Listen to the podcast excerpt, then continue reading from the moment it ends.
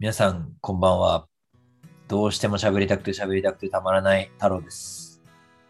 最近一日一食にしてるジェットです。嘘ですます。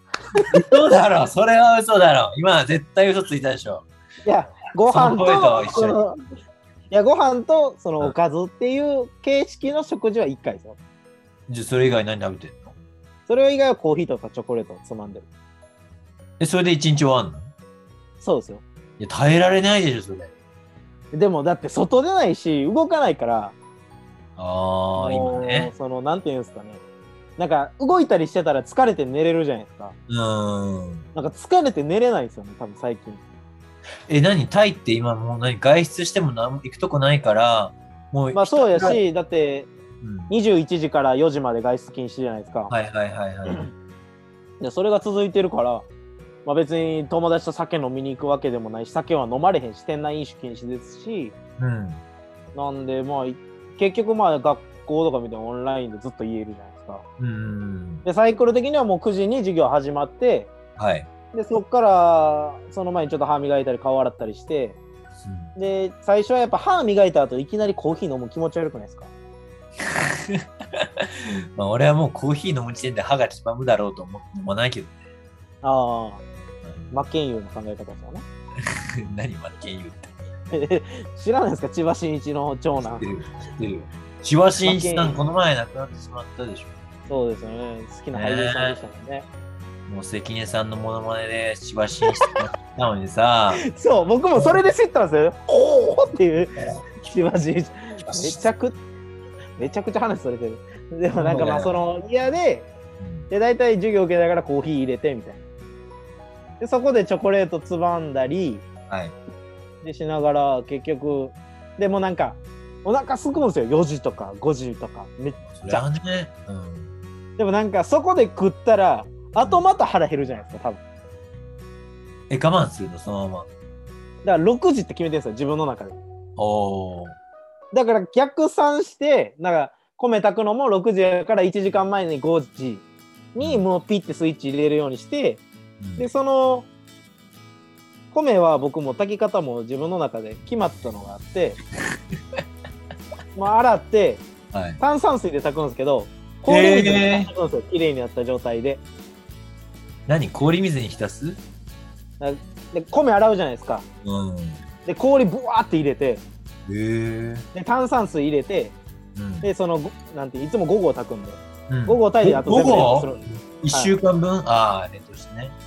でだからそれでその午後までいかない水の量を入れて置いとくんですほんなら氷も溶けるしでもはいキンキンに氷米は冷えてうん。出されてるじゃないですか、うん。で大体それを、えーっと米炊く2時間前ぐらいにやるから3時ぐらいにはもう米をその状態にしてもう炊飯器に入れとくで5時になったら炭酸水足してピッて押してうん。でそれに合わせてこう5時半ぐらいから切ったりしだして6時ぐらいに食えるようにする。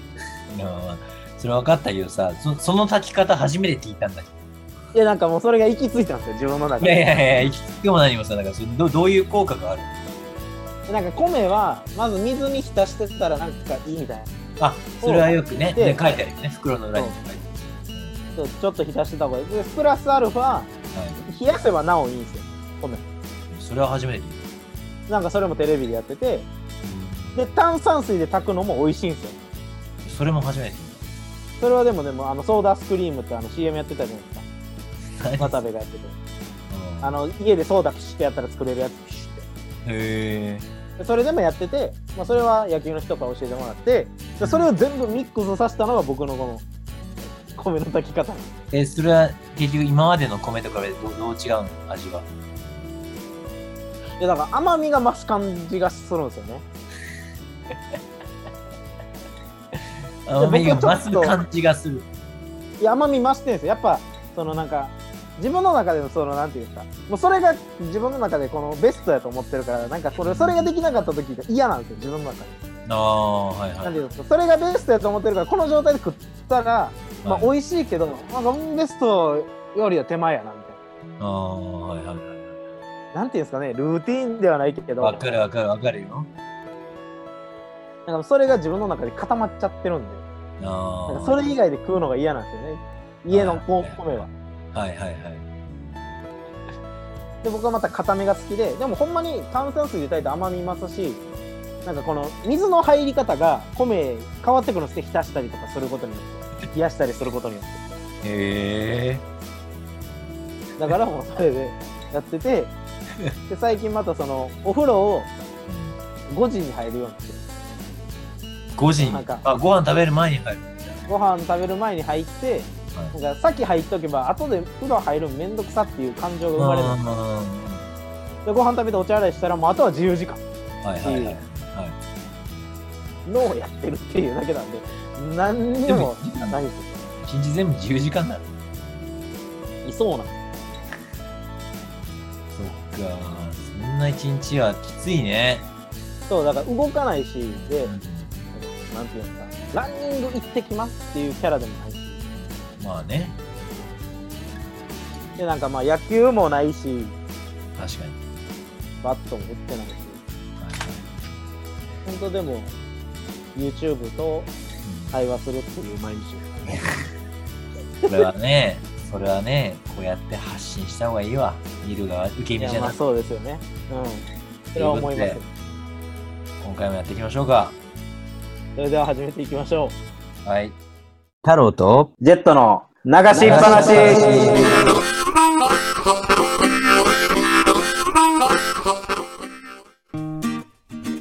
改めまして、太郎です。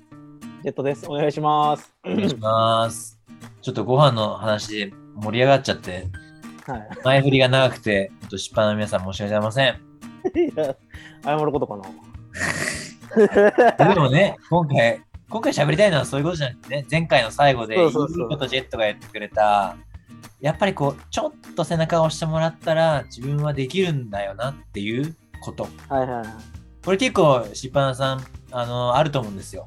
やっぱり。いやでも人誰しもあると思うんですよね。誰しもあるよ、やっぱりね、うんこれやりたいっていう思いは絶対あるんだけど、まあ、日常生活もあるし、なかなかこう変化に挑戦できないってのはあると思うんだけど、どう？ジェットなんて。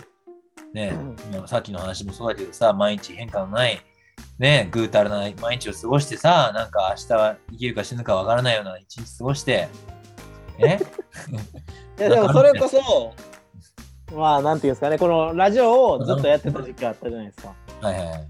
で、その時はやっぱりなんか考え事しながらこうんう、なんていうんですかね、シャワー浴びる時も来週話そうとか、これ話、うんこのテーマやからこれの話とかさっきちょっと言ったけど、そういうのありながらやってたけど、でも自分の中で何もないなと思って今。うん。で、それこそね。太郎さんが YouTube 始められたじゃないですか。まあね、やってたんだけどね、ちょっと再開と言いますか。まあまあ、や再開されて、で、またその、なんか自分の中で、はい。あ俺多分何もしてないなって太郎さんの YouTube 見てや思ったんですよ。やっぱ太郎さん忙僕より何倍も忙しいの知ってるし、そうなんですわ。そうなんです。自分で言ったら価値下がるから。はい。いや何もやってないなと思って、でもなんかその、僕一人喋りは多分すごいトゲ出ちゃうと思うんですよね。僕の感じって。それも魅力になるかもわかんないけどね。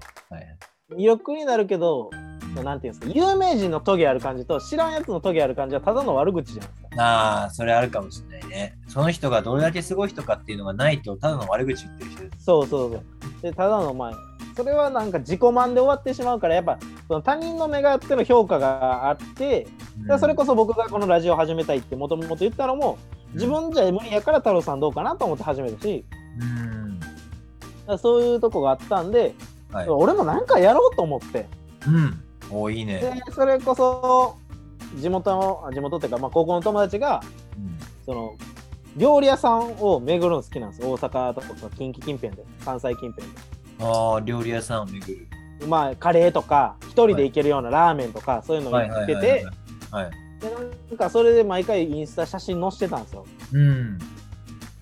でじゃあもうなんか僕もその太郎さんの影響をパッて見てじゃあ俺らももう YouTube 始めようってなったんですようん。いいじゃないですか。で一応もうアカウントも作ったし Google アカウントも作ったしおう。で一応やろうって決めたんですけど、うん。まあ、なかなかこのでコンセプトとしてはうん。その大阪でなんていうんですかね、うん。あんまり食い物屋さんを、東京って結構何のジャンルでもいるんですよね。YouTube 見てたら。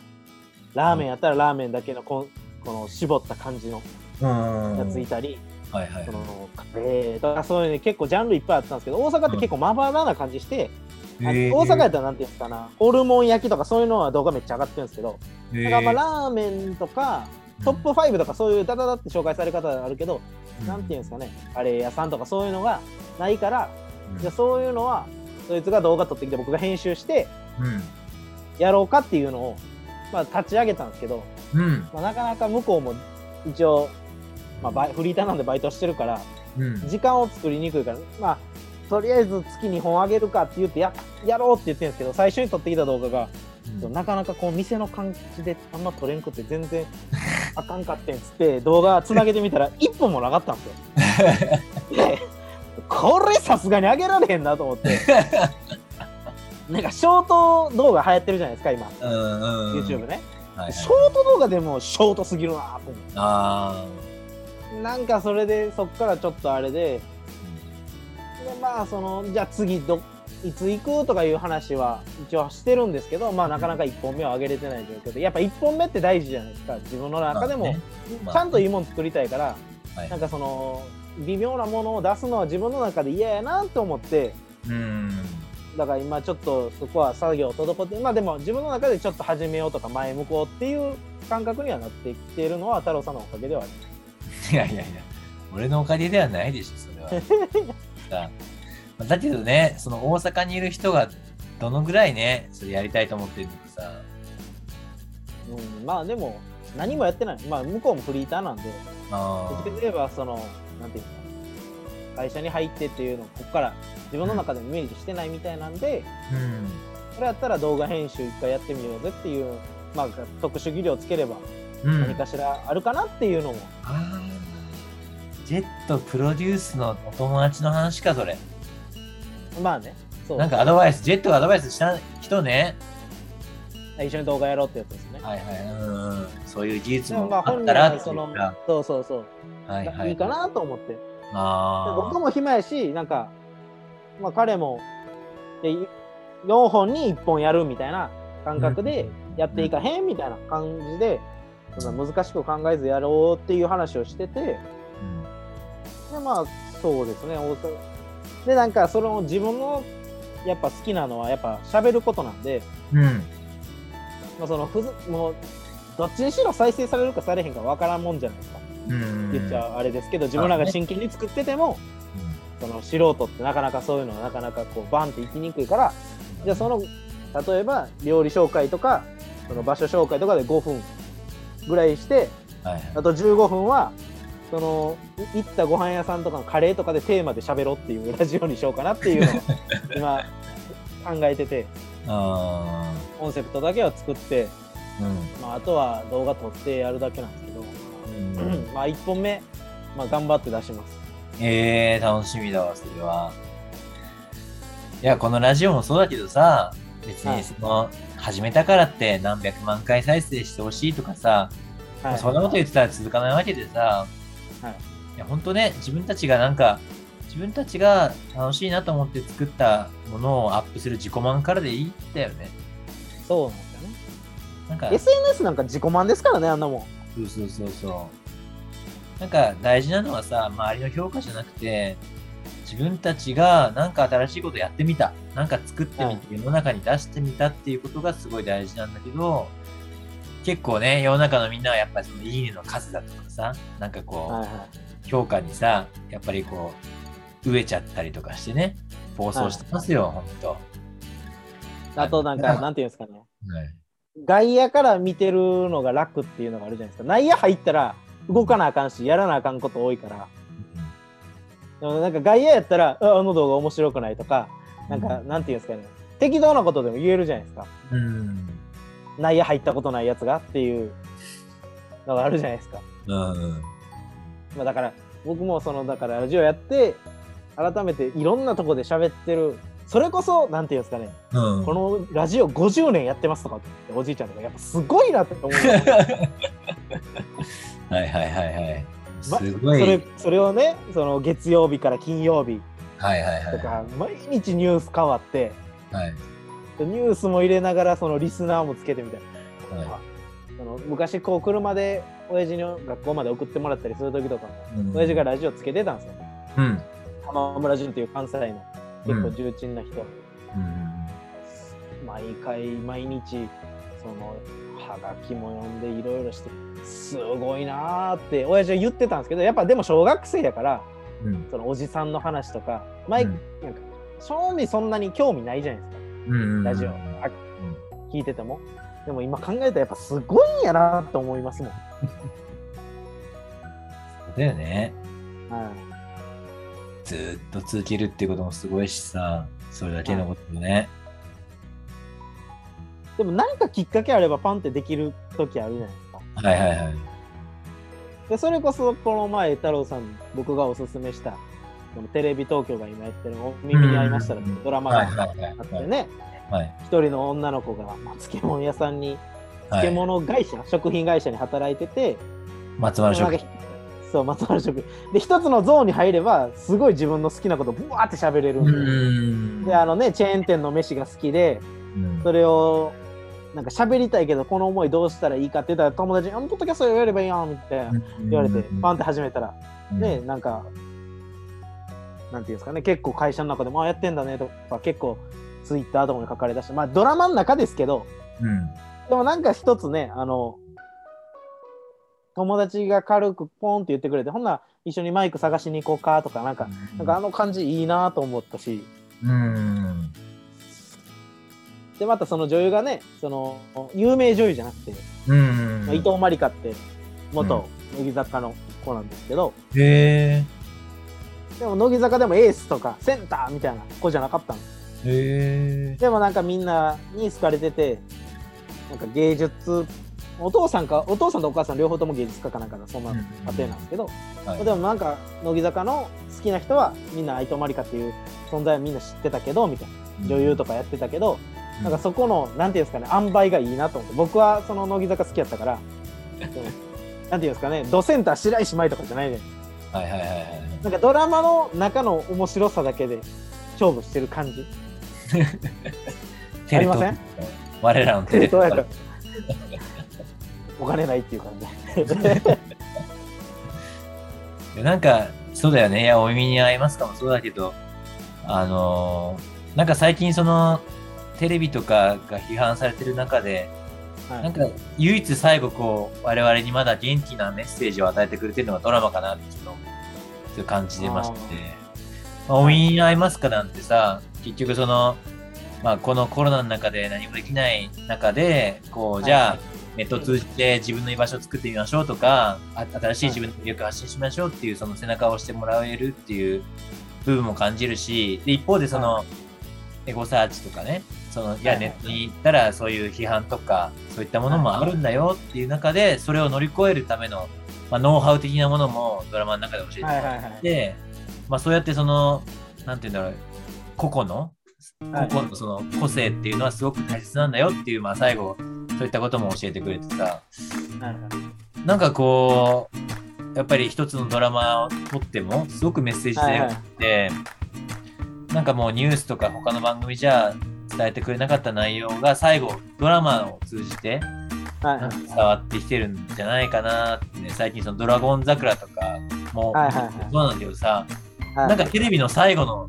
テレビの最後のそのテレビマンの人たちの伝えたいものは最後ドラマで今やってんのかな、ニュースがね、なんか、左だのさ、中国はいはいはい。だのなんてなんか偏ってるって批判されてる中で、最後のはいメッセージがドラマ、そうそうそう、あんのかなと思って、すごくね、だからドラマをめっちゃ見てます、最近。いや僕もそれこそやっぱドラマで一個この前響いたっていうのはうん。響いたっていうかあこの問題ってすごいいい問題やなと思ったのがうんコントコントが始まるってあの菅田はいはいはいはい。それはもうね、何分喋れるかわからんよ。で僕はまああのキャスト自体好きなんですけど最高です。最後の10話かな最後のところで菅田将暉が有村架純ちゃんにはい。「努力って報われると思いますか?」って聞いたんです。うん。うんうんここれってすごい難しい質問でで僕の中で思ってうん。うんなんか努力は報われるっていう人は報われた人しかその言葉言わないんですよね。多分。ゆ夢は叶うっていうのもそうじゃないですか。夢は叶いますって夢叶ってるから言えるんですでもそれって答えかなと思ったんですよね。なんか僕は、だ僕は最近結構それをいろんな人に聞くようにしてるんですけど、その努力って報われるかって言ったら、そのじゃあ報われんかった人は何やねんって話。報われん人もおるし、この世の中平等が大事って言ってるけど平等じゃないじゃないですか。まあそれはいろいろ多分あれやけどなんていうんですか。努力って報われてる報われるっていう人は報われたことがある人が言う言葉があってだからそのでもその夢に向かって努力することが意味があるっていうのが僕の答えかなっていうのもなんかそれもドラマから教えてもらったから。ドラマでも言ってたじゃないですかその言葉。そうだよね。そう。だからああいいこと言うなと思って。あ確かにコントが始まる中ではその、まあ、結局そのあのなんだっけアグネスじゃなくてマクベスはさ、はい、なんかすごくマクベスっていう存在がこう視聴者もこう視聴すごくなんて言うんだろうななんか認識した中で最後は、まあ、マクベスではなくなっていくこの喪失感、だけどもみんながそれぞれの道に進んでいくんだけどいい思い出だったっていうなんかそういう終わりだけど、やっぱりあれは本当努力の過程もすごく大切なんだよって教えてくれるドラマだったよね。そうなんですよね。努力することがだから努力しなかったらそこで終わりやし、夢諦めたら終わりやけど夢は叶うと思って努力することが大事なんだよっていう。ああそれ深いなこのドラマって思いましたもんね。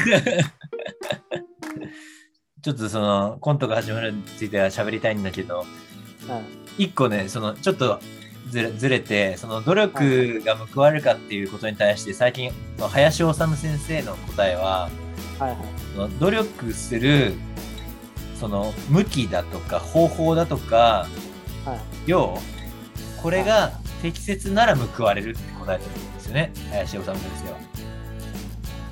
だからその人の適性にも合ってないのに無我夢中に努力したってそれはもう全然違う方向向いてたらそれはあの報われないし例えばはいはい、他の道の方で最短でこっちの方が成功するのに全然違う自分の思ったとこだけを思ったことだけを努力してでも一生その成功しないしとか方向の面とかね。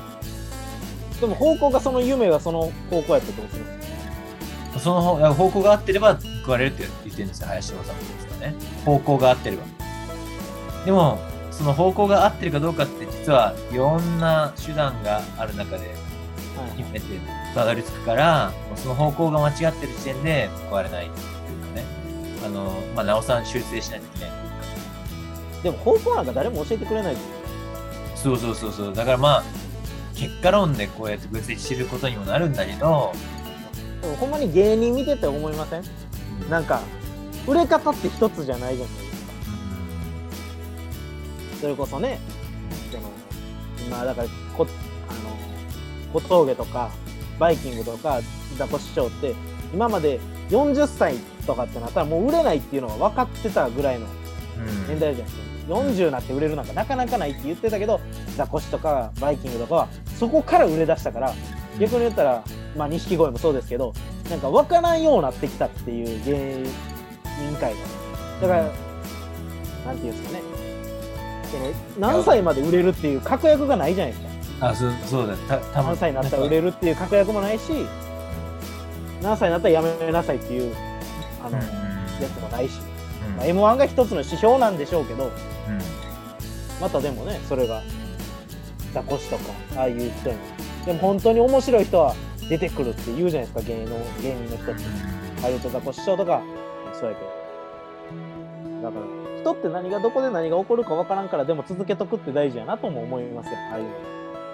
そうだね。いや、だから本当にその、橋本治先生が言うその方向っていうのも、常に、常にじゃあ東が正解だってわけじゃないってことだよね。だからその、その、時々によって環境が変わって、東なのがが北になったりとか、いろんな方向が成功に、正解、成功に向かってるっていうのを常にキャッチして、気を修正しながら方向を、常に正しい方向、正しい方向を向いていかなきゃいけないっていうのは、まあ、難しいけども面白いっていうか。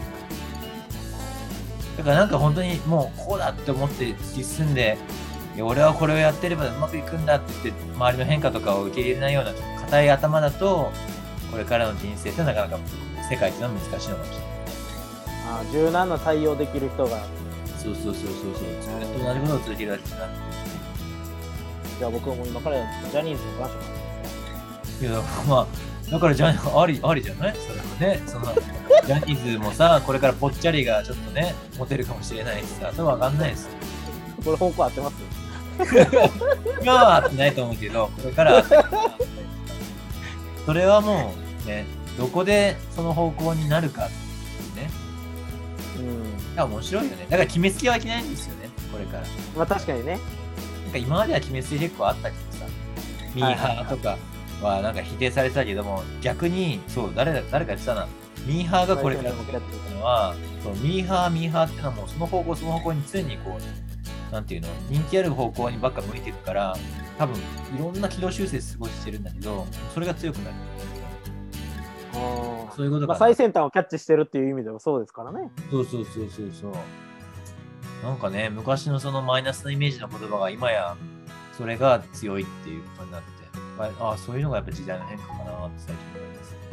でも逆にコアなやつも重要視されるじゃないですかそうなれば全員がミーハーに行けば、うーん、まあだから両極端をどっちか極めるしかないんですよねもうだから。確かにね。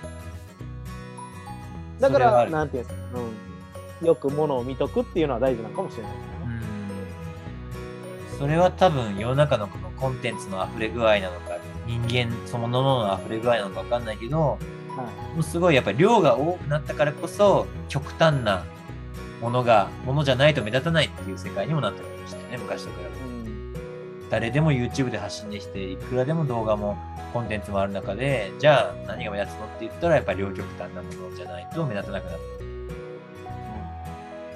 そういうことかもしれないだから今でもだからいろんな稼ぎ方がありますもんね。それこそうん。そうだよね。あのあれ夜遊びとか出てきたじゃないですか歌手去年ぐらいから歌手。はいはいはい。いい歌です。でも夜遊び別に音楽番組ボンボン出ないじゃないですかああはいはいはい音楽番組出んでも食えてるから出えへんってことでしょ多分。うんうんうん。でだってでも今までで言ったら逆に言えばね CD 出すって言ったら「M ステ」出てとかうんうん「カウントダウン TV」出てとか。はいはいはい。やったのになんかそれじゃなくなってきてるんやなっていうのもなんか一人のディレクターさんの話聞いて、うん。うんあそうなんやってなんかそういう業界も変わってきてるんだなと思ったし。ああはいはい。まあね YouTube もテレビも逆なんか多くないですか？でもあ僕あんま好きじゃないですけどね。テレビに YouTuber 出てんの。はいはいはいはいはい。なんか戦なんていうんですかね。戦場違うんちゃうかなと思う時あるじゃん。ああまあね。なんか、なんか違うな。なんかダウンタウンデラックスとかにすごい YouTuber の誰々ですって言って出てんのがなんかあんま好きじゃないああ。まあだからそれは多分テレビのプライドの、プライドがやっぱりないんだろうね。うん YouTube だにもまあでも逆に言えばテレビも柔軟じゃないですか、そういう意味でまあそう、そうとも捉えるね。でも今まででもテレビって YouTube は敵視してきたのに YouTuber を出すようになってきてるっていうのもテレビ業界の変わり方だし、うんそうだね。うんでもほんまに誰っていうやつがたまに出てるんですよ。だからそこの層を引っ張りたいんでしょうね。いやでもこれ難しくてさ、本当学生には超人気の YouTuber とかいるけどさ、こっちから見たらさ、何が、この人何が面白いの？なんか見た目も特徴ないしさ、なんかねえ、中身の薄いことを喋ってるしさ、とかっているけどさ、なんかやっぱもうそういうところも違うよね。もうだから求めてるものが違うわけだし、そのちゃんと求めてる層のニーズをキャッチしてやってる人の方が正しいんだろうと思うしね。そうやって批判するのなんはかなんていうんですかね、コミュニティの面白さじゃないですか。うん。なんかあのクラスはああいうカラー、このクラスはああいうカラーっていううん学校でもあったじゃないですか。はいはい。なんかその感じなんかなと思って。で、逆に言うとそのクラちゃうクラスのやつが、そこで盛り上がってるやつがこっちのクラス来ても大して思んないけどなみたいな。みんなの目線厳しいみたいな、そういうことなんかなっても僕も思うし。そうだね。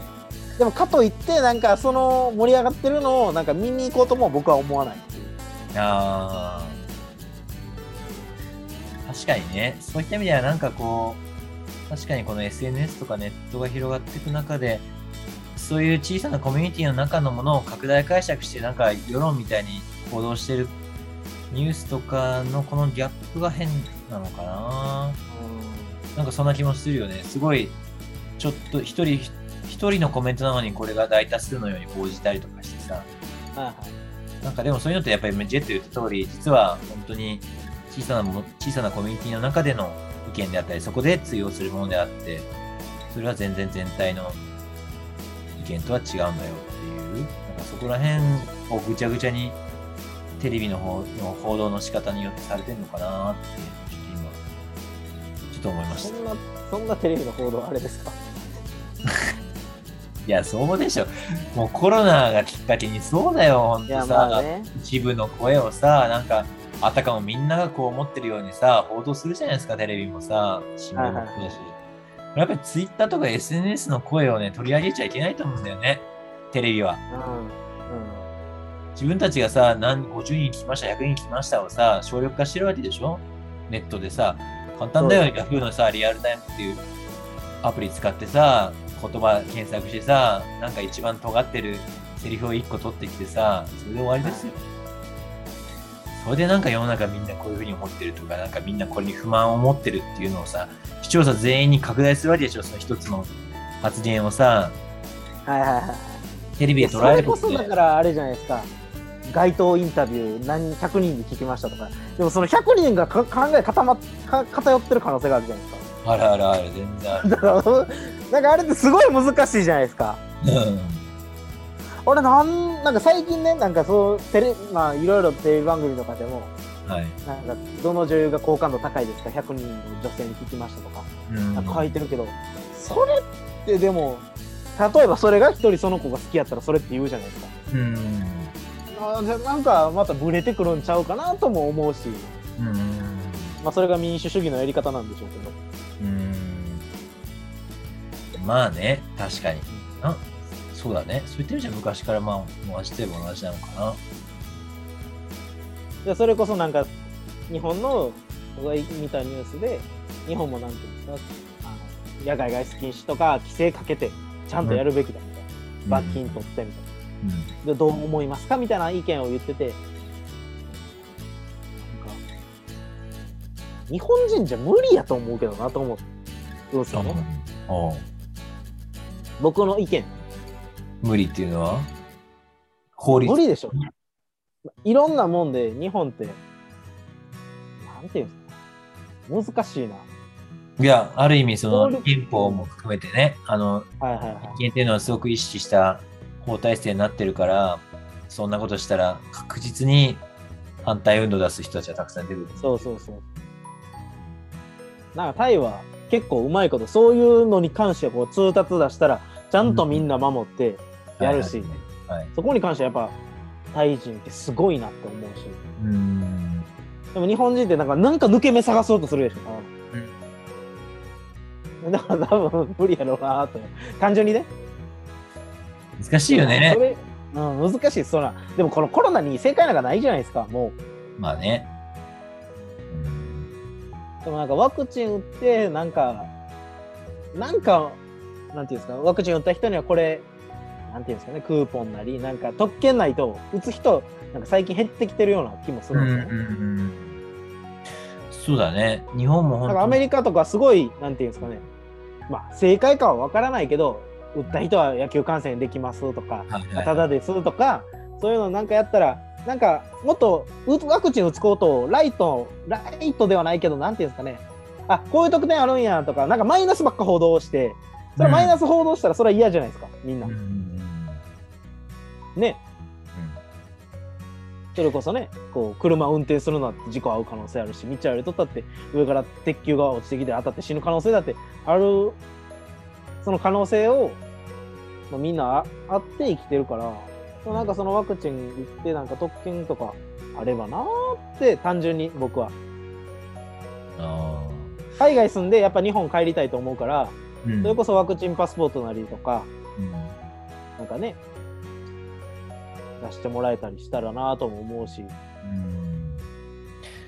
これ難しいのはさ、その、ワクチンと交通事故とか上から鉄球が落ちてくるののリスクっていうのは同じかっていうとちょっと違って、よワクチン打つことって今なんか世の中的に強制的に打たされたりとか、打つことが正しいみたいな流れになってはいはいはい。けども、鉄球をかわすこととか、車の運転をちょっと気をつけるってことは、まあ、まだ自分で回避できるものであって、でもワクチンってもう世の中の流れに乗っちゃって、打たされた、打って体の中に入ってきたらもう、これ自分の意思では、その、例えばワク、例えばワクチンが悪いものだとしたら、もうこれは避けられないことなんで、はいはい。ちょっとね、ここら辺は、なんかこの、ワクチンに対して疑念を持ってる人にとっては、いや、だからワクチンは僕は自分の権利、あの、選択の権利だと思いますよ。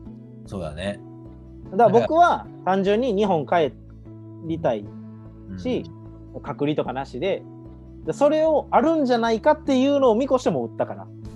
うん。本当言えば別に打ちたくないですよね。そんな、だって辛い思いしたりとか。そう、だからさ、それもそう、そこもそうなのよ。まあ、これこそ日本にいるからだと思うんだけど、ワクチン打たなきゃ日本に帰れないっていう世の中になってるとしたら、これもまた、ね、あーまあまあね。ワクチンって大大丈夫なの？この前その30代の男性の2人が全くその既往症もなければ基礎疾患もない人30代2人がワクチン打ってで熱出して熱下がったその2日後3日後に急に亡くなってしまったりとかうん。やっぱりそういうことがある中でねまあでも強制にしたらダメですよね。うんそこはなんかこのね世の中の流れがねちょっとどうなのかなってこうコロナで亡くなる方ばっかりクローズしたり重症する方にばっかりクローズするけど本当にワクチンを打ってこんなに大騒ぎしなきゃいけない病気なのか。またねこうやって言うとねあの難しいですよね。そうそういう人が近くにいる人とかうん。実態になってる人に対からは批判もらうんだけども本当にそうかっていうのはね今でも疑問だし俺はだからワクチンは打ってますあ売ってないんですか？打ってないし打つ気もないしまあ国内産国産が出たりとかね。あの今の緊急あ的な承認じゃなくてやっぱり国産が出たりとかして改めて考えるかな。ファイザーモゼモデルナとかアストラゼネカはまた打つ気がないかな。ーアストラゼネカ日本で打てないですからね。まあね。